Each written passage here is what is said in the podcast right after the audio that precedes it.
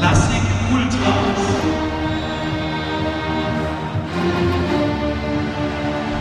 Ein Podcast der Deutschen Staatsphilharmonie Rheinland-Pfalz.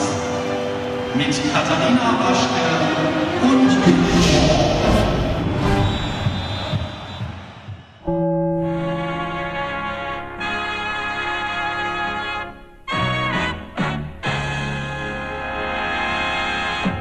ist das erste Klassik Ultras Fernsehen mit dem Bericht aus Ludwigshafen.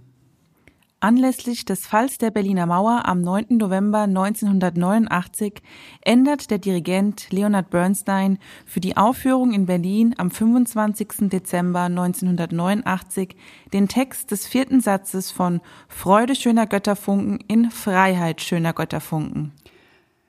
Annexion der Krim durch Russland. Am 22. März 2014 spielen Mitglieder der Odessa Symphoniker auf dem Fischmarkt von Odessa während eines Flashmobs die Ode an die Freude. Eine Kundgebung der Partei Alternative für Deutschland in Mainz wurde am 21. November 2015 durch wiederholte Darbietung der Ode an die Freude auf den Treppen und im Foyer des Staatstheaters gestört. Das infolgedessen eingeleitete Verfahren gegen den Intendanten des Staatstheaters wegen Störung einer genehmigten Veranstaltung wurde später eingestellt.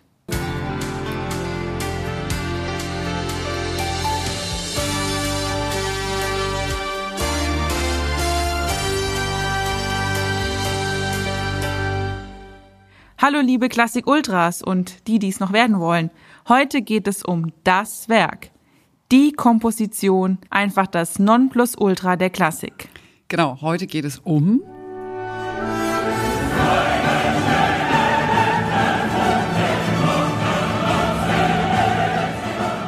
die neunte Sinfonie von Ludwig van Beethoven. Jetzt wollte ich schon aus lauter Euphorie ta ta ta ta singen, aber das ist ja die fünfte Sinfonie. Der Komponist ist aber derselbe. Nun, wir wollen heute ergründen, was das Besondere an Beethovens neunter Sinfonie ist und worin die Kraft dieser Musik steckt und überhaupt, wieso Beethovens neunte ein solches Phänomen ist. Also wenn man Google fragt, was ist das Besondere an Beethovens neunter Sinfonie, erhält man folgende Antwort. Da bin ich mal gespannt. Ja. Die Melodie besteht aus langgezogenen Tönen, alle Klänge fließen ineinander. Der vierte Satz ist mit seinen 25 Minuten der längste und vor allem der entscheidende Teil, der die neunte Welt berühmt machte. Bis dahin ist die gesamte Sinfonie mehr ein Klangerlebnis, das alle Möglichkeiten eines Orchesters ausnutzt. Weißt du, was mir übrigens gerade einfällt? Mhm. Dass wenn man bei uns in der Szene sagt, ja, dann spielen wir die neunte, das ist so ein bisschen so wie 007. Also es weiß eigentlich jeder, was gemeint ist. Ja. Wenn man von der neunten spricht, dann weiß es Muss klar, man noch nicht mal den Komponisten dazu es sagen. Es ist eigentlich immer Beethoven. Ja. ja. Na gut, das ist ja schon mal ein ganz guter Einstieg, den uns Google da bietet. Bevor wir uns aber heute mit dem vierten Satz beschäftigen, möchten wir uns mit euch, liebe ZuhörerInnen, die ersten drei Sätze mal etwas genauer anschauen. Die meisten Leute wissen nämlich nicht so viel davon, also mich eingeschlossen, und kennen meistens eben nur den vierten Satz. Wenn es dann heißt im vierten Satz?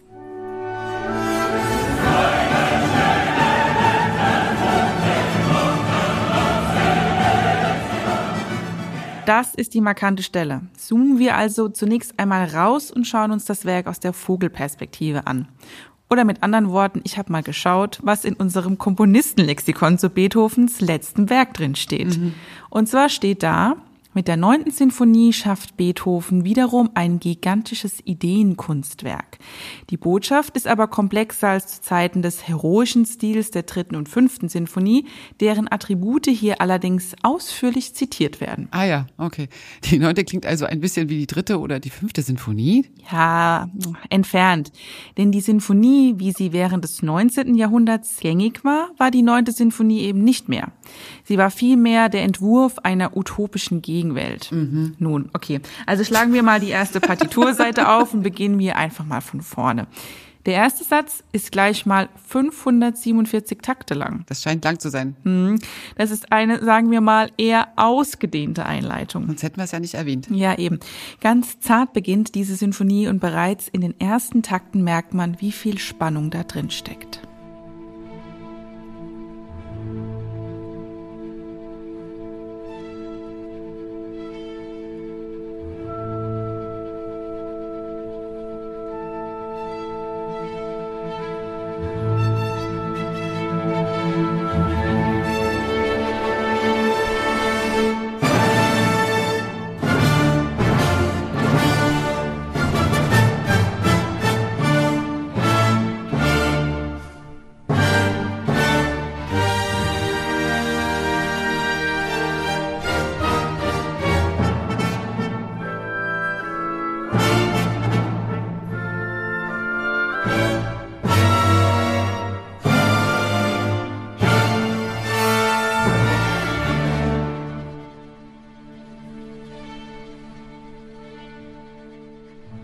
Und dann kommt das Scherzo, und zwar als zweiter Satz, ne?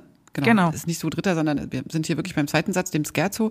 Und zwar ist es erstmals bei einer Beethoven-Sinfonie an zweiter Stelle, wie eben schon erwähnt. Und darin entwickelt er ein sogenanntes Kernmotiv. Und alle, die sich äh, mit Musiktheorie ein bisschen auskennen, da kann man sagen, also das Kernmotiv von diesem zweiten Satz ist ein Oktavsprung abwärts bei punktiertem Rhythmus. Es klingt dann so.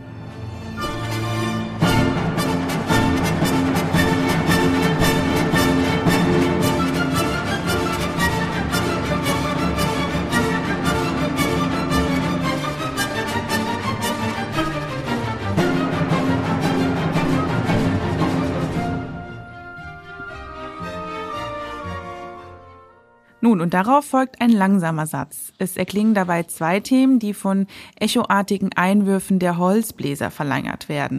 Und dabei werden weitere Themen der vorausgegangenen Sätze zitiert und erklingen erneut und leiten damit das Finale ein.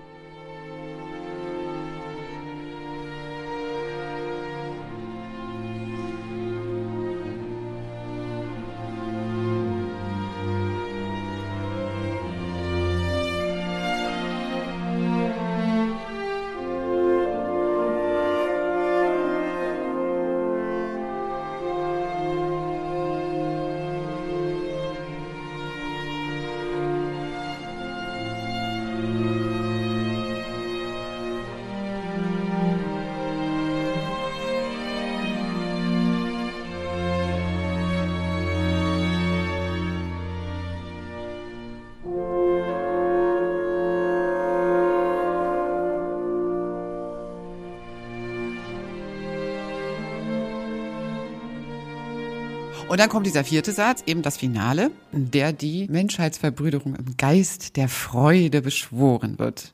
So kann man das Ah, schon sagen. Ja, oder? das kann man schon so sagen, ja. Dieses Finale vereint nämlich Elemente der ersten drei Sätze und Beethoven sichert sich das Ende kompositionstechnisch so ein bisschen ab. Äh, Und zwar, dass das Soloquartett und der gemischte Chor als steigerndes Element erst hinzutreten, wenn das Geschehen nach absolut musikalischen Regeln längst im Gange ist. Und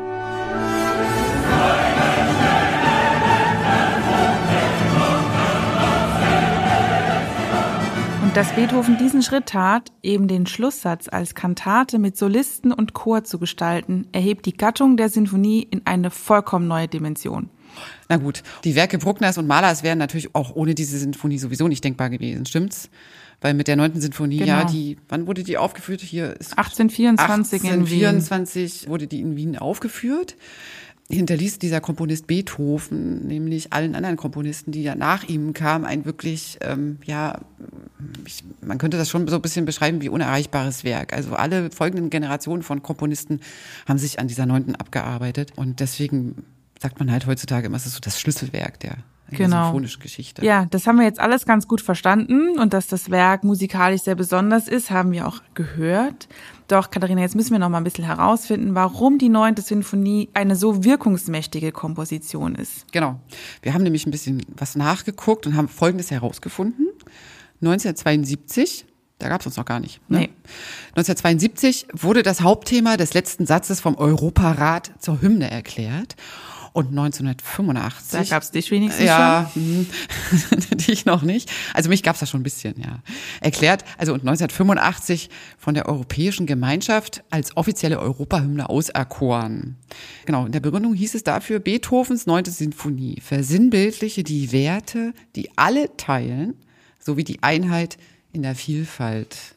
Und die UNESCO schreibt, Freude schöner Götterfunken aus dem Finalsatz der Symphonie ist als Europahymne zum Leitmotiv für Frieden und Völkerverständigung geworden. Und deshalb spielen weltweit die Orchester die neunte Sinfonie Beethovens zu verschiedenen Anlässen, wie etwa zum Neujahrstag. Und dies unterstreicht ihre Bedeutung für den internationalen Kulturdialog.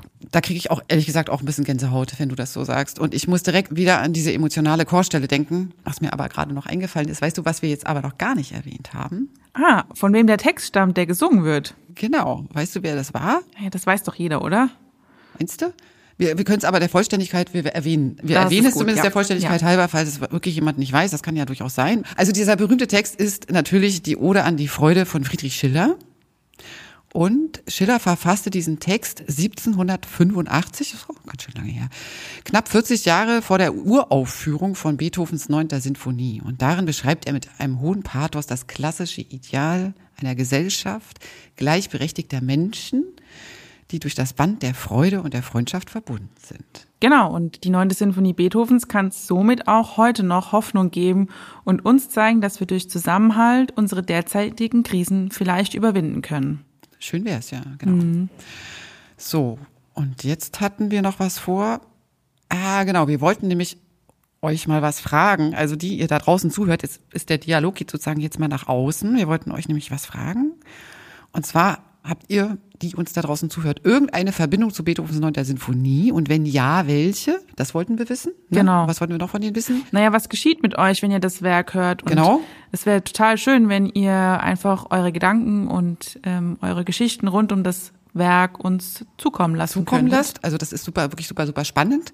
Und jetzt kommt die Adresse dafür. Und zwar weihnachten.staatsphilharmonie.de. Das ist wirklich ernst gemeint. Die Adresse gibt's wirklich, die E-Mail-Adresse. Also an Weihnachten.staatsphilharmonie würden wir uns wünschen, wenn ihr euch da meldet ähm, und gibt auch eine kleine Überraschung. Genau, und eure Eindrücke und Hörerfahrungen uns schreibt. Doch bevor wir hier jetzt ganz zu Ende sind, haben wir noch drei wissenswerte Fakten zu Beethovens 9. Sinfonie für euch zusammengestellt, die ihr beim nächsten Geburtstag oder in der Frühstückspause oder wem auch immer erzählen könnt. Falls ihr die noch nicht kennt. Genau. Und zwar Nummer, Nummer eins. Das wahrscheinlich erstaunlichste ist, dass Beethoven bereits völlig taub war, als er ein solch komplexes Werk mit dermaßen vielen Klangfarben komponierte. Nummer zwei. Die Staatsphilharmonie, also unser Orchester, spielt am 4. November, ist ein Freitag, eine Bearbeitung der 9. Sinfonie von Gustav Mahler. Und Gustav Mahler hat, das ist nämlich eigentlich ganz interessant, ähm, was der da gemacht hat. Er war einerseits war er ein Riesenfan von Beethovens Werken, der hat ja auch verschiedene äh, Beethoven-Sinfonien bearbeitet, ich glaube drei, fünf und sieben. Mhm. Und, und, und die neun. Und die, äh, ja, natürlich, und die neun, klar. Mhm.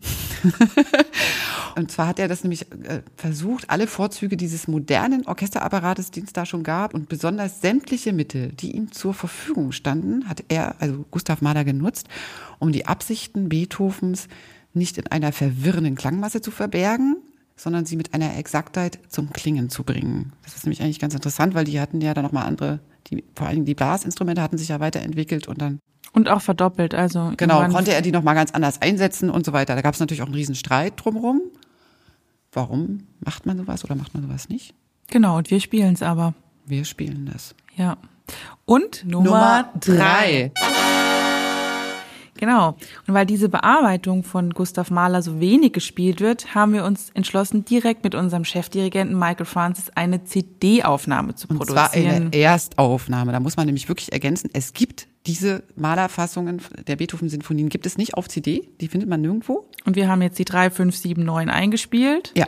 Und, und die sind ab Mitte nächsten Jahres kann man die äh, erwerben. Und mit diesem Fakt, dass wir diese CD-Aufnahme gemacht haben, kommt unser dritter spannender Punkt, die neunte und ihr Einfluss auf die CD-Entwicklung. Beethoven war zu Lebzeiten natürlich davon überzeugt, dass seine Musik für die Nachwelt von Bedeutung sein würde. Dass seine neunte Sinfonie aber einmal entscheidend für digitale Tonträger werden könnte, hätte aber selbst seine Vorstellungskraft sicher überfordert. Und zwar 1982 kam mit der Compact Disc, eben der CD, ein neuer digitaler Tonträger auf den Markt, der drei Jahrzehnte lang das führende Medium im Musikgeschäft blieb. Genau, und bis zu 80 Minuten Speicherkapazität haben diese CDs und das verdanken wir Beethoven. Sag Denn während der Entwicklung des Tonträgers soll der Vizepräsident des entwickelnden Konzerns die Vorgabe gemacht haben, dass es möglich sein müsse, damit Beethovens Neunte am Stück zu hören. Ja, irre, oder? Ja, total super spannend. spannend. Super spannend. So, und jetzt Was machen wirklich, wir jetzt? ja, ja, zum Abschluss müssen wir jetzt auf jeden Fall nochmal in diese Aufnahme mit Leonard Bernstein aus dem Jahr 1989 ah. reinhören, der zum Fall der Berliner Mauer den Text des vierten Satzes Von eben. Freude in Freiheit, schöner Götter. Genau, umformulierte. Mhm. Und damit entlassen wir euch heute, liebe Klassik-Ultras-Fans. Bis bald. Ciao, ciao.